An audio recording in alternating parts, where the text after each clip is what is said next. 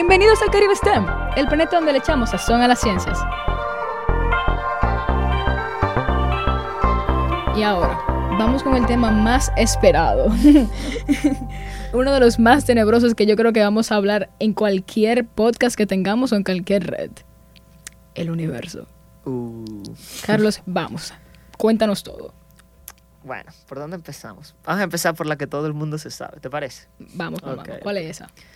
No somos el centro del universo. Ahí vamos, vamos, vamos por empezando por ahí. Y nosotros que sí no creemos el centro del universo. Bueno, hay personas que sí. pero, pero, el centro del universo. ¿Y por qué esto es, es importante saberlo? El universo está en expansión. Solo sabemos desde que un científico, sí creo que fue ese científico, por lo menos él lo corroboró. Eh, se llama Doppler, si no recuerdo mal, y estudiaba las frecuencias o cómo se comportaban las frecuencias dependiendo de la distancia del receptor y del emisor de la frecuencia. Con esta fórmula se descubrió que el universo efectivamente estaba en constante cambio, o sea que estaba constantemente aumentando. De hecho, por eso de en parte es la teoría, eh, se corrobora la teoría del Big Bang. Si estamos cada vez alejándonos más unos de otros, es porque estábamos más cerca unos de otros. Ok. Entonces, para entender que la Tierra no es el centro del universo, hay que entender que nuestra galaxia no es el centro del universo y que hay muchas otras galaxias a lo largo del universo. Entonces, yo quedé como, mm, qué curioso a la hora de pensar como cada vez nos estamos alejando más, por lo que cada vez hay menos energía, por decirlo de alguna manera, porque estamos claros que el espacio, en el espacio hay casi el grado cero de Kelvin, o sea, el, el frío absoluto, no, como tú lo quieras llamar, o sea, que son menos 270 grados Celsius, la temperatura del espacio, y el frío absoluto es menos 274. Ay, Dios mío. Para que tengas una referencia de qué pasa en el frío absoluto. Teóricamente, ese es el frío máximo que se puede alcanzar y es un frío en el que no hay movimiento de la materia. O sea, tú te planteas, el agua, el, el gas ma- está caliente, entonces la mayor movimiento, el mayor movimiento del- de la materia, o sea, está, está en el aire. El agua tiene movimiento de la materia. Ahora, el sólido, que es el hielo, tú lo ves estático, pero todavía hay mini vibraciones en- en a nivel particular, molecular. Imagínate colocarle tanto frío, o sea, o no sustraerle, porque si nos ponemos científicos es sustraerle calor. Le sustraemos tanto calor que todas las, todas las partículas pierden la energía que tenían. O sea, no se mueven, es un frío absoluto estático. Entonces estamos diciendo que a esa temperatura está el espacio. Entonces, una de las cosas que nos permiten a nosotros, en la Tierra, tener vida es el calor, tanto que se genera en el espacio, que, que sol y cosas, radiación, como el que nosotros tenemos aquí mismo en la Tierra. Entonces imagínate que la capa de ozono o el efecto invernadero nos ayuda a mantener el calor dentro de la Tierra. Ahora, si nos estamos separando todos los universos unos de otros, cada vez va a haber más frío. Exacto. Y esa es una de las posibles extinciones de la vida en la Tierra. Pero claro, miles de millones de billones de años podrá pasar. Pero hay eh, una cosa que puede pasar. Y sí, bastante espeluznante. Mira, me encanta que mencionaste lo de la energía, porque ahí quiero que entremos con una famosa fórmula de Einstein de energía, que es la de masa por la constante de velocidad. ¿Qué tú nos puedes decir sobre esa fórmula? Ok. Esa es una fórmula que explica más o menos la relación que tiene la masa con la energía. Ujú. Ok. Uno se preguntará, ¿pero por qué la masa? O sea, ¿qué, tiene, ¿qué rayos tiene que ver la masa con la energía? Pues a Einstein le preguntaron lo mismo. O sea, porque, que- claro, en ese momento la energía era como algo separado a la masa. O sea, la masa tú la embuías de energía más que otra cosa. Es como si algo no se está moviendo, tú lo empujas y ahora se mueve. Pero Einstein propuso que si la masa... Ah, y otra cosa, las fórmulas tienen que entender que son, eh, deben ser como cualitativas, o sea, lo que hay de un lado tiene que ser equivalente con lo que hay de otro, por lo que la masa en teoría debe poder convertirse en energía para que esa fórmula tuviese sentido, y es algo que no pasa, o sea, que, claro, el sentido común te dice eso no puede pasar, porque tú te planteas, bueno, ¿qué pasa con mi masa, con mi peso, con lo que yo soy? O sea, imagínate alguien que pese, no sé, 70 kilos. ¿Qué pasa con él si según esta fórmula él se puede convertir en energía? O sea, ¿qué, qué sucede? Ay, Dios mío. Yo te, voy a- yo te diría como que no que explota, pero se, se genera mucha energía y que no, si tú tienes la constante de luz, tú puedes explotar si se pega con la masa. Entonces, lo que dice Einstein es que la energía de un objeto, de algo, es igual a la masa de este objeto por la velocidad de la luz al cuadrado, que es la constante, la c. Ahora, ir a la el límite de velocidad que tiene una teórico, claro, esto es teórico, el límite teórico que tiene la masa para ir a, a una cierta velocidad es eh, la constante de velocidad, o sea, la, la energía, la velocidad de la luz, disculpe. Sí. Entonces, la velocidad de la luz es la velocidad máxima que puede ir un objeto. Después de esto, o sea, para poder ir más allá, ya tienes que ser energía.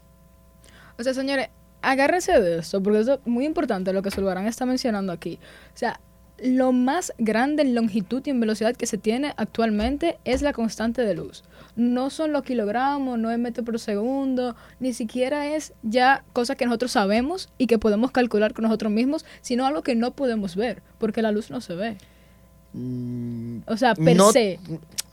Es que O sea, también la velocidad la no se ve porque es solamente una percepción de qué tanto se está alejando algo en un tiempo.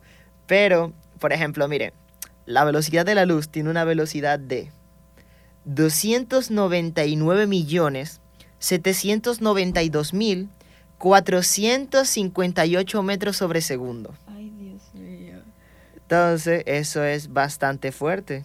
Sí, lo ves. Y bueno, tú has escuchado cuando dicen, tal planeta queda a tanta cantidad luz. Y otra cosa muy curiosa, el perímetro de la Tierra Ujú. es 40.075 kilómetros. Y si estamos diciendo que nosotros estamos yendo en apro- aproximadamente, a ver, si le quitamos tres ceros a metros, Ujú. nos quedaría 299.792 kilómetros sobre segundo. Eso quiere decir que yo estoy dándole como siete vueltas a la Tierra en un segundo. No siete, pero más de tres. Entonces, tres entonces tú estás diciendo que, y bueno, ya dijimos que nos estamos alejando de una, de, o sea, de uno, uno de los otros. Entonces imagínense que queremos ir a un planeta que está en otra galaxia. Que imaginen que ahí encontramos la vida, porque así siempre dicen en la NASA, qué sé yo. No, vamos a, hay vida en, en, en tal Tal planeta. planeta, qué sé yo, Orión 72000. Entonces vamos a Orión 72000. Ok, ¿en dónde está Orión? A 10 años. 10 años luz. Entonces, ¿qué es 10 años luz? 10 años yendo a la velocidad de la luz. Exactamente. Wow. Eso, señores, es muy espeluznante realmente. Y bueno, ya estábamos hablando de esa fórmula de Einstein, que de esto que parte todo, pero yo creo que también hablemos de la teoría de relatividad de Einstein. Y no, no vamos a complicarlos muchos. Entre este tema, porque no sé si tú sabes, pero Einstein en la teoría de relatividad de él, ya que estamos hablando del universo, él negaba los agujeros negros. Él básicamente decía que no, que él no creía en eso y que no había forma de que algo tan espeluznante y aterrador fuera creado naturalmente por el espacio. Entonces ya fue después que muchos científicos dijeron que sí, que sí está dentro de su fórmula, pero que él no lo reconocía. Así que, ¿qué tú nos puedes decir de este fenómeno tan enigmático de los agujeros negros? Eh, Einstein tiene una parte como poética, una parte romántica. Entonces, sí, sí, Einstein fue... Einstein, al crear el- la- su- una de sus teorías, gracias a sus, sus teorías fueron que se crearon las bombas atómicas. Entonces, él vivió cómo su tecnología destruyó países, Bueno, que fue Hiroshima y Nagasaki, en Japón. Sí. Entonces, él al ver esto, se convirtió un poco más poético, como que dijo, rayos, ¿qué, estoy qué, ¿qué está haciendo la ciencia? ¿O qué está haciendo la gente con la ciencia que se está descubriendo? Porque el conocimiento no es malo. No, claro. que no, no, es qué se hace con ese conocimiento. Exacto. Entonces, él como, yo lo entiendo, de que como algo tan horrible puede existir en el único que es un agujero negro, que no es malo intrínsecamente, pero es, es, es algo fuerte. Porque entonces, eh, Einstein explicaba que había una curvatura en el espacio-tiempo cuando se generaba con cualquier objeto con masa. Cualquier objeto con masa hace una curvatura en el espacio-tiempo, no importa cuán pequeño sea este objeto. Entonces, la gravedad es una consecuencia de esta curvatura espacio-temporal. Entonces, el Sol, como es muy masivo, o sea, es muy másico, o sea, tiene mucha masa, mucha densidad, masa, él ac- no absorbe, él tiene mucha fuerza gravitacional, pero es porque la curvatura que genera en el espacio-tiempo es demasiado grande. Entonces, y así nos mantiene a todo. Entonces, a los humanos nos mantiene la Tierra esto mismo. Eh, La Tierra tiene una, una curvatura espacio-temporal que genera la aceleración gravitacional, que es la de 9.81 x. Entonces, y así pasa con todos los todo lo demás. O sea, podríamos decir que nosotros los humanos también, nosotros también, como tenemos masa, generamos eh, curvaturas en el espacio-tiempo. Pero ahora, el, imagínense un objeto con la energía y el tamaño del Sol, compactándose a tal punto que llegue a ser el tamaño de una canica. No sé, aquí se le dice canica, ¿cierto? Sí, canica. Con el tamaño pequeñas. de una canica, o sea, así de chiquito. Toda esa masa concentrada en ese espacio súper pequeño genera una curvatura espacial que tiende al infinito. O sea, Ay, tú estás diciendo que llega un punto que tú entras al agujero negro y hay tanta masa, o sea, hay tanta fuer- hay tanta curvatura gravitacional que las cosas dejan de tener sentido. O sea, hay dos puntos en la ciencia que las cosas pierden el sentido. En un agujero negro y cuando estudiamos a nivel micros ah, no microscópico, así como que eh, 10 a la menos 72, Nanoscópico. ajá, Muy- pero muy nanoscópico, así súper, súper, súper pequeño. Ahí se pierde todo el sentido, porque ahí nace eh, la teoría de que tú puedes estar en, hay partículas que pueden estar en dos lugares al mismo tiempo. Sí. Eh, desde ahí nace, de- o sea, en los agujeros na- en los agujeros negros nace la teoría de que hay una curvatura tan grande espacio-temporal que se podría ir a otro eh, universo en ella. claro, pero es un viaje de solo ida porque todo lo que entra no sale, incluso la luz. Exacto. Entonces No, estamos diciendo que la luz con energía infinita, como lo dijimos hace un rato, no puede escapar de un agujero negro. Ay, Dios mío, eso da muchísimo miedo. Y me encanta que tú mencionaste lo de adentro de un agujero negro. Porque, o sea, yo no sé y quiero saber, ¿qué pasaría si tú te caes en un agujero negro? Ok. Estas son solo especulaciones porque todavía nadie se ha lanzado a un agujero negro. pero, pero, pero, tenemos... Cuando uno cae en un agujero negro, ya dijimos que las leyes de la física no aplican. Entonces, digamos que cuando uno está entrando al agujero negro va a sufrir unas presiones elevadísimas, lo que entendería que vas a morir como comprimido, pero no. O sea, una de las razones por la que las personas podrían morir es más por dos principales, la radiación y el calor. Hay un fenómeno que como la conservación de la energía, entonces eh, digamos que los agujeros negros emanan como que son estrellas con excesiva energía, o sea, son, son cúmulos con excesiva energía, pero que la van a ir soltando. Y esa la van a soltar como la radiación de Hawking. Es- así se llama. ¿Cómo se llamaba el científico? Hawkins. Hawking, Hay un ajá. científico que se llama así. sí. Entonces, la radiación de Hawking es básicamente es cómo el agujero negro va a ir perdiendo energía. O sea, Hawking dijo, bueno, si es, tiene tanta energía en algún punto, él va a desaparecer. O sea, todo lo que desaparece es porque perdió su energía. Entonces, él decía que, bueno, el agujero negro va a ir soltando su energía hasta que ya no exista. Entonces, imagínate toda esa radiación atacándote directamente, o sea, te está llegando a ti, tú eres el, el, el VIP de, esa, de la radiación. Entonces a eso se le suma las, gran, lo- las grandes temperaturas que puede sufrir el cuerpo. Y lo más raro es que, como dije, no solo deforma el espacio, sino también el tiempo. Entonces, imagínate que alguien te está viendo desde otro punto y te está viendo cómo, entonces, él va a ir viendo cómo tú vas ralentizándote. Porque mientras más estás adentro del agujero negro, más despacio ve hasta que pareciera que te dieron pausa. Incluso tú vas a intentar, porque claro, tu muerte no es instantánea, tú vas a intentar explicar de que, mira, eh, estoy bien, o gritarle estoy bien, y ella, y probablemente comience bien, vi, vi, vi, vi, hasta que ya no se escuche nada, porque se pausó todo. Porque el tiempo y el espacio ya en esos puntos no tienen sentido. Wow, eso es el hecho o facts más terrorífico que tú has dicho en este podcast. De verdad, o sea, deja mucho que pensar. Esperemos que ninguno de ustedes que nos están escuchando caigan en un agujero negro. bueno, y mira, ya que estamos hablando de eso y de la muerte en sí, ¿qué tú crees que pasa o cómo se muere una persona en el espacio? Ya no es agujero negro, sino en el espacio en sí. Muy bien. Has- Vamos a empezar porque gracias a Dios no se ha muerto casi nadie. O sea, tenemos de 50 años en la exploración espacial entre eh, la Guerra Fría, China, entonces Sí. Rusia, Estados Unidos. Según el, el post eh, o, o la investigación que hice, se llevan 18, o sea, solo han muerto 18 personas en un viaje espacial, ya sea por un fallo del cohete, una explosión, pero digamos, me preguntaste más específicamente qué pasa si alguien en el espacio, o sea, si teletransportamos a alguien al espacio, ¿qué le pasa a esa persona en el espacio? Exacto, sin protección, sin casco, sin nada. Lo primero es que va a morir de asfixia, o sea, esa va a ser su, su causa de muerte. Uno no explota. No, no, uno no explota la O sea, no, no es tan cinematográfico, uno no explota. Tenemos en la cabeza de que uno siempre explota en el espacio, pues no, Zulbarán aquí confirma que no se explota en el espacio. Lo que pasa es que, claro, tiene sentido. Porque pasa lo que pasa en los aviones. Cuando uno está en un avión, uno, el avión se sella y se presuriza a la presión de la Tierra, o sea, a nivel a donde, de donde va a despegar, ¿correcto?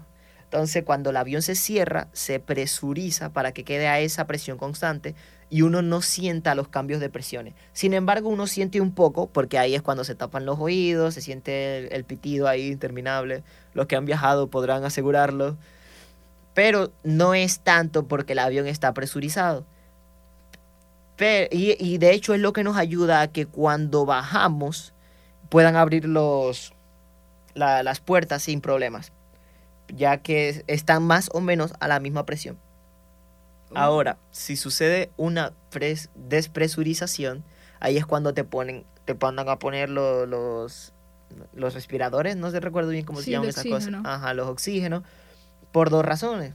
La principal es porque a esos niveles a los que está viajando el avión no hay tanto, tanta cantidad de oxígeno, o sea, no hay tan... Digamos que como que el oxígeno se intenta concentrar en la parte de abajo, gracias en donde respiramos, pero ya eh, mientras más arriba vayas, menos oxígeno va a haber. De hecho, los que, los que, los que escalan el Everest y todo esto van con cosas de oxígeno porque pueden que en algún momento su cuerpo necesite un el oxígeno o niveles de oxígeno parecidos a los que tienen en la, en la Tierra.